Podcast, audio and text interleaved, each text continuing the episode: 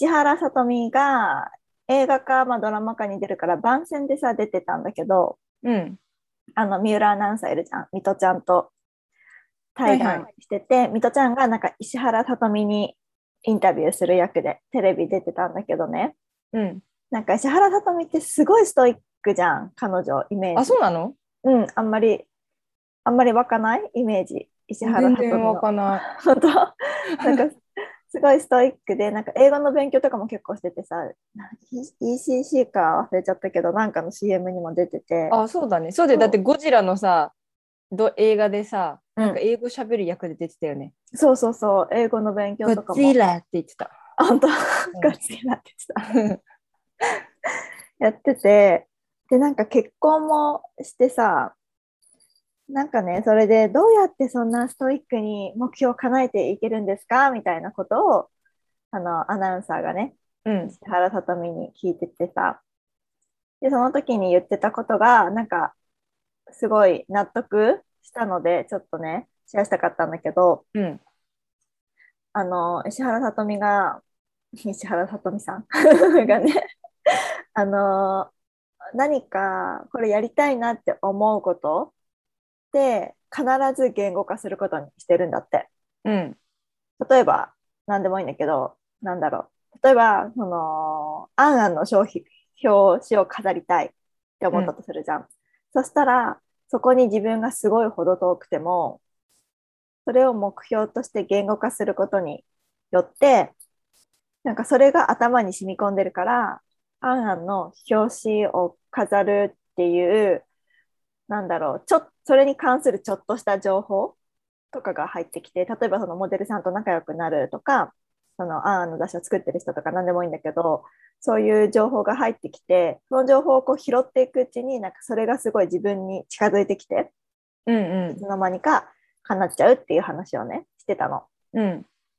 でなんかそれがあの私ちょっとコーチングの勉強をさ前にしててあの脳の機能の話と、まあ、リンクするっていうかその話結局その石原さとみが言ってることってその脳の機能の話なんだけどうん。なんかそれがラス機能って言って RAS 機能って言って脳がねそもそも人間の脳に備わってる機能なのね。うん。でなんかそれがどんな機能かっていうとあの人間は自分が重要だと思ったことしか目に入ってこないうん。うんっ。ていう脳みそになっているの。でそうじゃないとなんかめっちゃ情報ありすぎてさもう情報に埋もれて脳が動かなくなっちゃうからなんかこう自分が生きるために必要とか自分が興味があるとかっていうものだけを拾うっていうこう脳がフィルターをかけてるっていうことがラス機能っていうのでそもそも全ての人間に備わってるうん。っていうのがあるの。だからなんかそういうふうに言語化することで自分はこれが大事なんだって脳が覚えて脳がちゃんとそこの情報を取りに行くっていうのを自動的にやってくれるからうん。情報が勝手に入ってきてアンテナ張ってるとうん。うん。叶っちゃうっていう話は、なんかまあ一般的に言うとさそれこそ引き寄せの法則とかそういうふうに言われるのと多分近いと思うんだけどうん。そういう怪しい話じゃなくてもうそもそも脳科学的にあの証明されてる話だから、その石原さとみが言ってることすごい面白かったなって思ってあラス機能の話してるよっつって朝から一人で思った。これさ、ね、私も今までこう勉強してた中とかで出てきてさ、うん。なんか私もこれ面白いなって思ったのがあの例えばさ今まで全くこう、まあ、車を例にして話すけど、うん。車に興味なくてで意識してなかったけどこう車を買おうっていう話になった時に、うんうん。あ赤のマツダの車が例えば欲しいうんって思って、そう思った瞬間からもう街中で赤いマツダの車が目につくようになるとかあそうこの人マツダ乗ってるとか今まであったのに状況は変わってないのに自分のその意識が変わっただけで、なんかこう見えるものが変わってくる。そうなんだよ。と。かっていうのもさそう私も読んでて。でなんかすごいインテレスティングだなって思ったのがその脳科学のやつでさ、うん。私もこう本を読んでたら人間の脳はもう検索エンジンみたいになっててとかいう話で、まあ、うん Google みたいな。だかうんら、こうさっきのあの幼稚園の例でさ「あんあん表紙飾る」みたいな感じで脳の エンジンにそのキーワードを入れる入れてると脳の中にあったそういう情報とかを検索してくれてなんかそれを出してくれるみたいなだからこう今まではい情報は入ってたけどもう流してたやつがこうピックアップされてなんか気づいていくんだろうね。なるほどね。その情報検索の話を初めて聞いたけど、うんそれ超メイクセンスだね。ね。そういえばそんなことあったなみたいなさ、例えば、なんだろう、新たな目標を作って、その目標を、そあ表紙飾るじゃないけどさ、そういえば私こういう知り合いいたなとかさ、そうその時そうそうね。表、顕在化してないけど、新しい目標を立てることによって、あ、この人に話聞こうみたいに思いつく時あるもんね。うんそうそう。知ってたのにただそこに気がいってなかったっていうだけでね。うん。そうなんだよね。だから、人間の脳ってそういう風になってるから、うん、面白いなって思って、アンテナを張るってすごい大事だなって思った。うんうん。そうだね。だから自分の欲しいものとか目標とかさ、そういうのを常に意識してるっていうのは成功につながるってこのことだよね。海外志向ガールズをつなげるコミュニティ、ユナイト。海外志向ガールズラジオ。このラジオはアメリカ・カリフォルニア州に学部留学したアキと社会人でカナダ・バンクーバーへ留学したよちえが、海外志向の女性に向けて配信中。海外留学をしたいけど何をどこから始めていいかわからない自分に行けるの？仕事はどうなるの？っていう留学への不安や心配にタックルします留学から日本に帰国後、海外ロスや逆カルチャーショックで日本の生活に馴染めない、目標がわからなくなってしまった。海外留学の経験や英語を活かして自分らしく生きたい女性を応援するチップスをお届けします。では今週のトピックに行きましょう。ででん今週のトピックは、えー留学前にどんな英語の勉強をした？はいこれはね留学に行きたいって思ってる人みんなが持ってる疑問とか悩みかなって思うんだけど、これ留学行くまでさやっぱりできるだけ英語を伸ばした方がさ現地に着いてからのこうスタート地点がすごくこう前にあるっていうか、いろんなことができるじゃん。もう着いてからすぐ。だからね日本にいる間にできるだけ英語を伸ばした方がいいと思うんだけど実際にじゃあどんな勉強するのか結構さいろいろあるじゃん勉強法って。ただただなんか文法学んでっていうのとかうん。あと英会話に行ってとか、うん。リスニングしてっていうのがあると思うんだけど、うんうんうん。ゆちえは留学前どうやって勉強してた？そうだね。なんか大きく分けると3つやってて、1つは、これ結構留学行くって決めた人あるあるだと思うんだけど、留学に行く前の全力の TOEIC を受けたかったの。うん。だから留学行った後に留また TOEIC を受けて、その点の点数の差をあ自分で比較したくて、ーうん。だから留学行く前に結構ちゃんとあのテスト対策、TOEIC のテスト対策をして、留学行く前にテストを受けるっていうのを一つの目標にしてて、うん。だからまあ一つは TOEIC の試験対策。えそれさちょっと話ジャンプしちゃうけどさ、うんどれぐらい伸びたの？え結構伸びた。よ。えっとね、あー200はいかないけど180点ぐらい伸びた。えすごい。てかもともと英文化のくせにすっごい点数低くて TOEIC の。うん。なんか恥ずかしくて言いたくないぐらい点数が低かったから。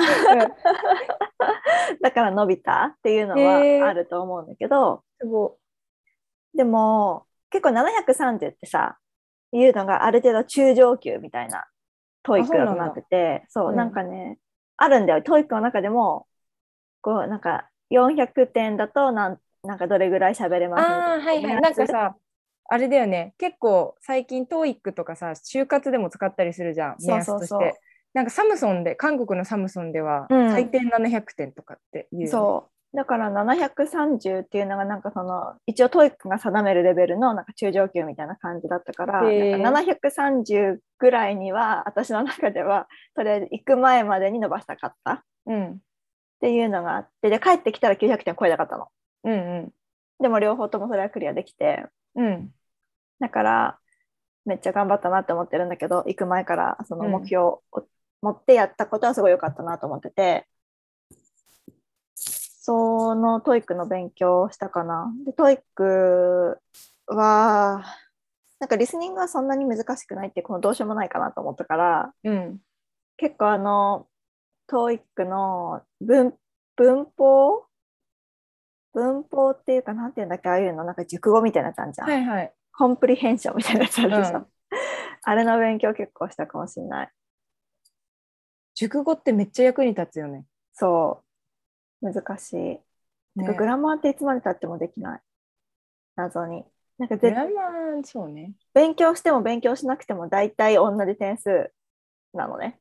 うん。まあ、あとは語彙力の問題な気がする。そうそう。だからいいや、これはと思って。での、伸ばすところの余地があるのって、やっぱコンプリヘンションとかさ、リーディングのこの大きいパラグラフうん。だったから、そこを、まあ、速読できるようにするとか、っていうところを結構頑張ってうん。たのが、まあ、 TOEIC対策としてやったのが一つと、これは何交互に言っていく OK。秋ではじゃあ何やった？一つ。私は、私の場合はさ、 TOEICじゃなくて TOEFLだったからさ、あ、そっか。 TOEFLはさ、全然違うよね、色が。そう。なんか TOEICはビジネス英語じゃん。うんうん。TOEFLはもう本当にアカデミック系のだから、そうなんだ。そうそう、私の場合は行く前と、まあ、行ってる間で、 TOEFL。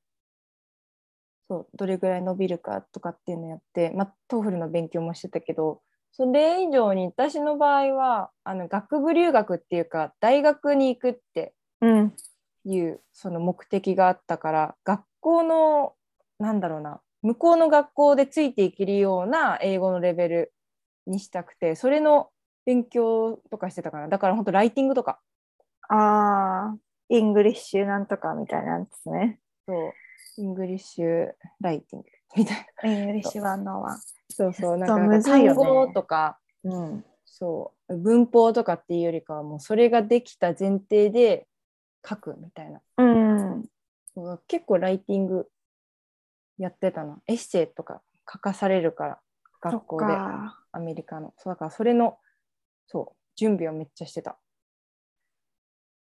すごいね。もうレベルが違うと思う。私の、私がやった準備のレベルとの。あ私の場合はまあ学校も行ってたっていうのもあるけど、そういう準英語留学するための準備をするそう,、学校とかそういうのできたけどうん。まあだけどさやっぱ留学の目的によって全然勉強方法も変わるよね確かに。ビジネスの働きたくて行くのにさエッセイの勉強したってさうん。仕方ないしそんないつ使うんですか？みたいな。そうだね。留学する先がさ、大学だったらやっぱりね、アカデミックなエッセイの書き方とか勉強しないとどうしようもないけど、うん。いき私みたいに語学学校から行く人うん。とかさ、あの、別にその働くことを目的にして海外に行く場合には、秋の言ったように、ライティングとかよりかは、どちらかというと survival English っていうか、そうそうそう。喋れる、意思がね、疎通できるとか、うん。そういうところに中心を持ってくるのかなと思うけど、うん。そう。私も働きながらだったからさ、あんまりこのまとまった時間っていうのは取れなくて、うん。そうだね、2つ目にやってたのはよくね、あのラジオ英会話を聞いてた。ラジオ英会話 NHK みたいな。そうそう、NHK の毎週、なんか週に2回ぐらいやってるラジオ。うん。で、テキスト見ながら、普通に一緒に、あの、その当時の、あれ、多分ね、ケン遠山さんだったのかな。うん。ケンさんと一緒に声を発声するっていうあのなんかこうシャドーイングとかディクテーションとか、うんうんうん。本当にこうテキストに沿ってじゃあここはディクテーションやりましょうって言われたらディクテーション一緒にやってうんシャドーイングの練習しましょうって言われたら一緒にシャドーイングの練習して、っうんうんていうのを本当にこう地道に毎週12回とあとなんか土曜日とかにまとめて流れるからその復習のやつもやってたかな。うんでリスニング系はそのラジオちでやってた。うん。そう。あとさ、発声もするから、その発声練習っていうか、うん発声することによってちょっと喋れる気になるじゃん。そうだねうんだからこう聞いてるだけじゃなくて自分もこう話す機会をこうちゃんとラジオ英会話でも与えてくれたから、それはすごい良かったなって思って、結構私の中ではいい、良かった気がする。あのリスニングの勉強にもなったしこうスピーキング話すことがちょっとコンフォータブルになった練習でもあった。うん。シャドーイングってさ、めっちゃ効果的だよね。うん、私もシャドーイングすごい好き。好きっていうか、やってた。ね。なんかただたださ、はい、英会話しましょう、喋りましょうって言ってもさ、なんか何話せばいいか分かんないし、ちょっとこう、なんか恥ずかしくなっちゃうしとかあるじゃん。そういきなり英語を喋りましょうって言われても喋ることないしって感じじゃん。そう。そう じゃん。だから、シャドーイングはただたださ、ね、あの、かぶせてそ言えばいいって思うと、すごい気楽にできるし、でもなおかつちゃんとこう、聞いたものをそのまま言えるようにう。うん。練習にもなるから、すごいいいリスニングと発声？発声、うん 発声練習じゃないの別に。発音みたいな。発音練習出すみたいな練習になる。ね。わかる。シャドーイングはおすすめですね。うん。秋は他にある？どんな勉強してたか。リスニング系で言うと、うん。私はラジオ英会話とかじゃないんだけど、もう英英語のドラマをめっちゃ見てた。うん。もうちょうどさ、やっぱアメリカ行くって決めて、決そうだよね。めた後でさ、もうアメリカのね、やっぱゴシップガールとかさ、はいはいヒルズとかはい。あるじゃん、その代表的なドラマ。ああいうの見まくって、もう気持ちを超高めるのとともに、はい。ちょっと耳を鳴らすっていう意味でも、そうドラマ見て、でちょっとこう、言えそうなところはちょっと練習して真似していってみるとか。あの、全然話変わるけどさ、ヒルズで、うんこの間見たの？私、ビバリーヒルズ。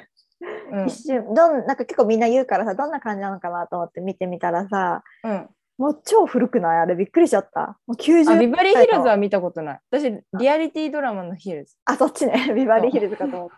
あれめっちゃ古いよ。よね。超古くて。80年代とかじゃない？うん、そう80年、90年ぐらい、ちょっとぐらいでアメリカだし、古すぎて、ちょっとあの何にもリレートできなくて、1, うん1話でやめちゃった。確かに昔のアメリカってちょっとうちらはリレートできないよね。うん、何にもできなくてびっくりした。そっか。なんか面白いの見るのが大事だね。うん練習のためにも。私もフレンズ見てたよ。あ、フレンズはね、代表的なさ、なんか英語勉強法みたいな感じだよね。すごい古いけど、フレンズはなんか6人いるじゃん。男3人、女の子3人で。うんなんかその子たちの恋恋愛とか人間関係の模様がすごい面白くて、古くてもそれは見れてた。ね、あれは面白いね。あんまなんだろう、時代、年代感がないっていうのかな。そうかも。うん今、Hulu でやってるらしいよ。あ、そうなの？ネットフリックスにもややってない？わかんない。なんか Hulu だと男女の性格が別、なんか逆になってるって言ってて、そうなの？うん、ちょっとよくわかんない気持ち悪いと思って普通のやつ見たいと思った。へえそうなんだそう。フレンズは確かにおすすめだよね。うんなんかみんなべん英語勉強してる人みんな見てる気がする。なんでなんだろうね。あれ、うち学校でも見たよ。あ本当？うん。なんか日常会話、本当典型的な日常会話だからかな。ああ、そっか。さっきもせいせいのあの テレビのさ、うんテレビであのフレンズの一場面を切り取って英語の勉強。したよ。なんかあの私あなたに賛成よみたいな I'm with you みたいなうんうん。I'm with で誰々に賛成っていう言葉ですっていうのをやってて、うん そうだねと思って見てた。だから使えるんだろうね。こううん。やっぱさ文法とかだけ勉強しててもさ現現地っていうかネイティブの人たちがさ、うん使う言葉ってちょっと違うじゃん。確かに。だから本当の意味で生きた英語みたいな。うん。日常的にみんなが使うような言葉を学べるよね。うん。そうそうそう。だからいいのかもしれない。うん。レンズはね、おすすめです。ね、フレンズおすすめ。あとは、私がやってた最後、最後は、あれかな、あの、英会話カフェに行ってた。うーん。おあのオフラインのね、もう全うん然コロナの、コロナなんて存在しない頃だったから、普通になんかあの東京に住んでたし、英会話カフェってすごいたくさんあったの、その当時。今はわかんないけど。うん。今だとオンライン英会話がかなり台頭してるから、うん。オフラインの英会話カフェってあんまりないかもしれないけど、その当時はかなり流行ってて、うん。で、英会話学校よりも安いし、なんかチケット制だったり、その都度払いだったりして、へあんまりこの、うん、敷居が高くなかったから、うん。行きたい時に行くって感じで適当に行って、なんかネイティブの人とお話しするアウトプットの機会っていう感じで行ってた。それなんか英語喋る、なんだろう、先生みたいなのがいるの？それともただ単に英語喋りたい人たちが集まって話すみたいな？なんか学校によるけど、学校っていうかその英会話喫茶によるけど、私が行ってるところは、ネイティブの先生は数人いて、うんまあ、ネイティブっていうのもいろんな国のさ、英語、まあ、イギリスのカナダとか、イギリス、うんカナダ、オーストラリアとか、いろんな英語を話す人がいるんだけど、それ以上に断然日本人の方が多いから、うん。グループ分けするんだけど、初心者、中級、上級みたいな。うん。だけど、その1テーブルにつき1人先生いて、日本人がもう本当に8人とかいるレベルのうん。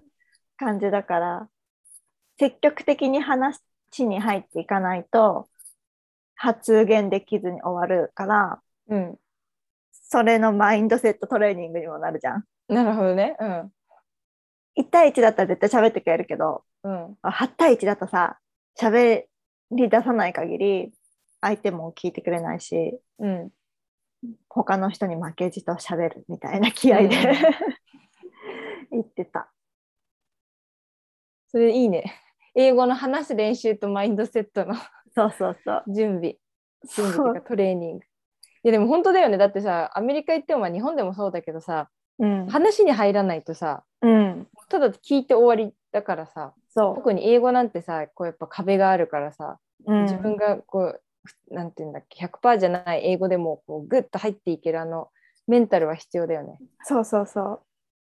なんかさ、ねえねえねえとかってさ、はいはいはいって言って、I know, I know みたいな感じで言っちゃうとさ、みんなこっち向くからさ、そうバッゲって思うじゃん。うんうん ゲって思うけど、でも自分がねできるだけ知ってる単語でうん分かりやすく伝えるうんっていう気持ちだよね。なんか、この申し訳ないっていう気持ちじゃダメだし、やっぱり。そうそうそう。あ、みんなの話遮っちゃうとか、私私の拙い英語でごめんじゃなくて、もう私も発言する権利がありますみたいなさ。私のこと聞いてっていう感じでいかないとね。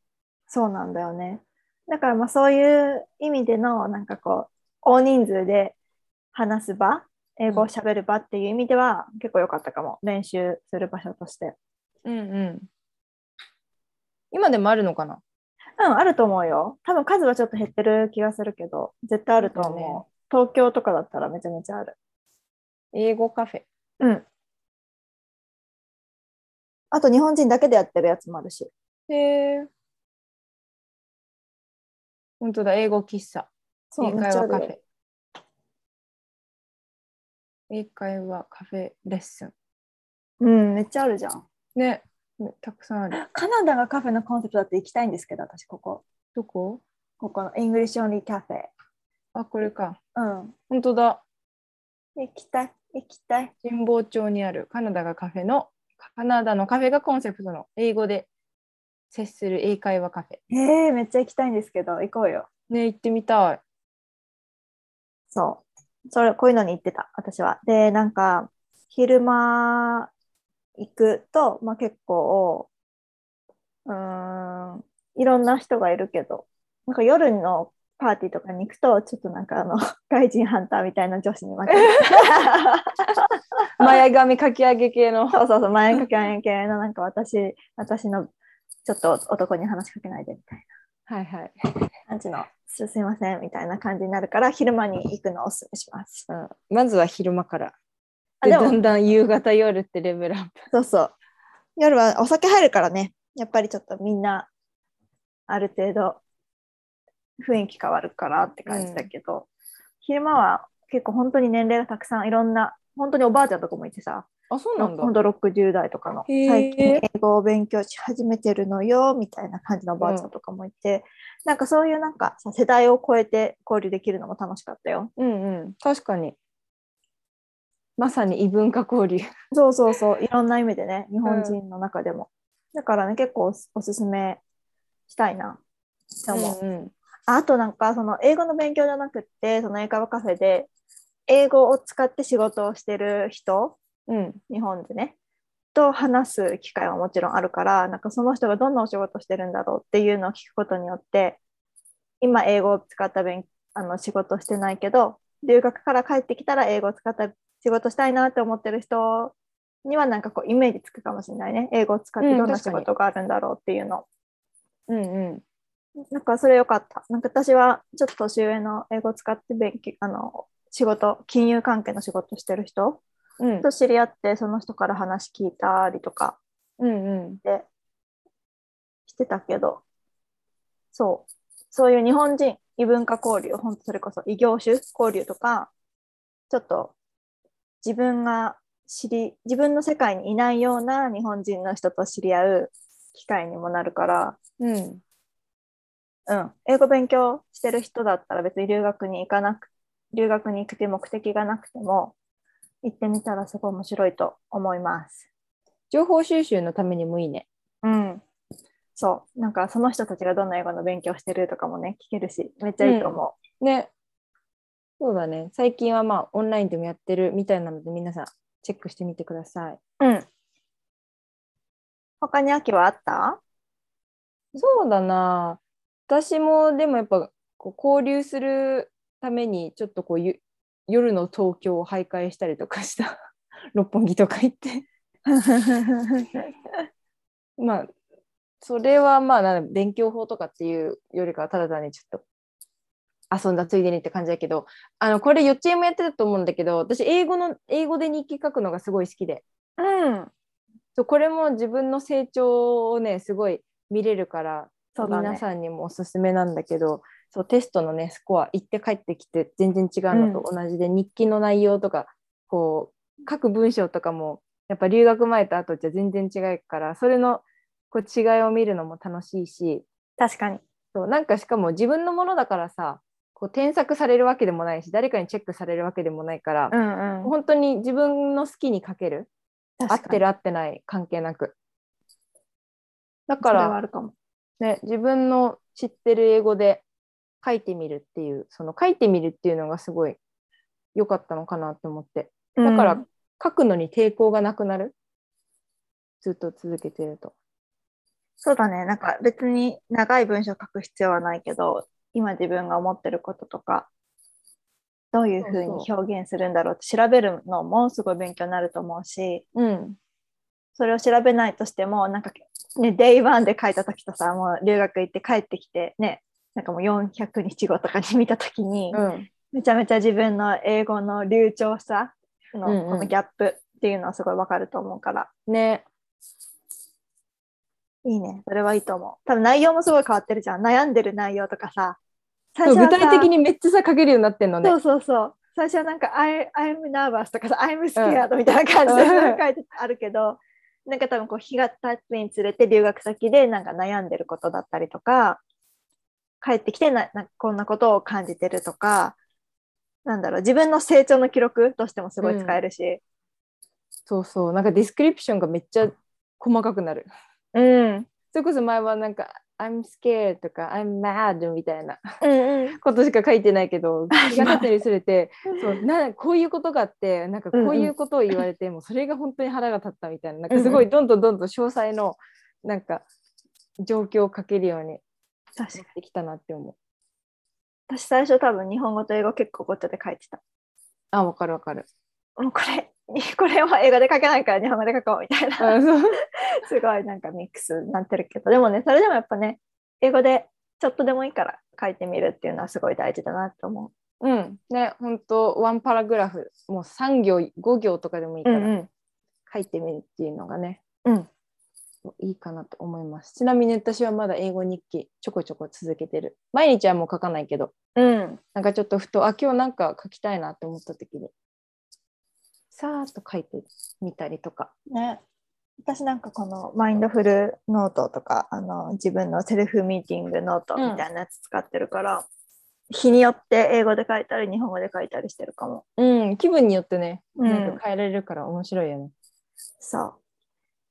そうだね。なので、まあ、こういうことを私たちは留学前にやってたので、なんかこう、そうだね、き机の前だけじゃなくて、リアルライフでできることを入れつつ楽しんで勉強できてたかなって思うので、そうだね。うん、ながっつりなんか塾に毎日通ってなんていうの受験生のようにみたいなそういうレベルではなかったね。本当楽しみながらうん、やってきた気がする。うん。今はさ、私が留学した頃に比べたら、もうそれこそ YouTube とか、うん。めちゃめちゃ、まあオンライン英会話もそうだし、めちゃめちゃそうソース、リソースがめっちゃあると思うから、うん。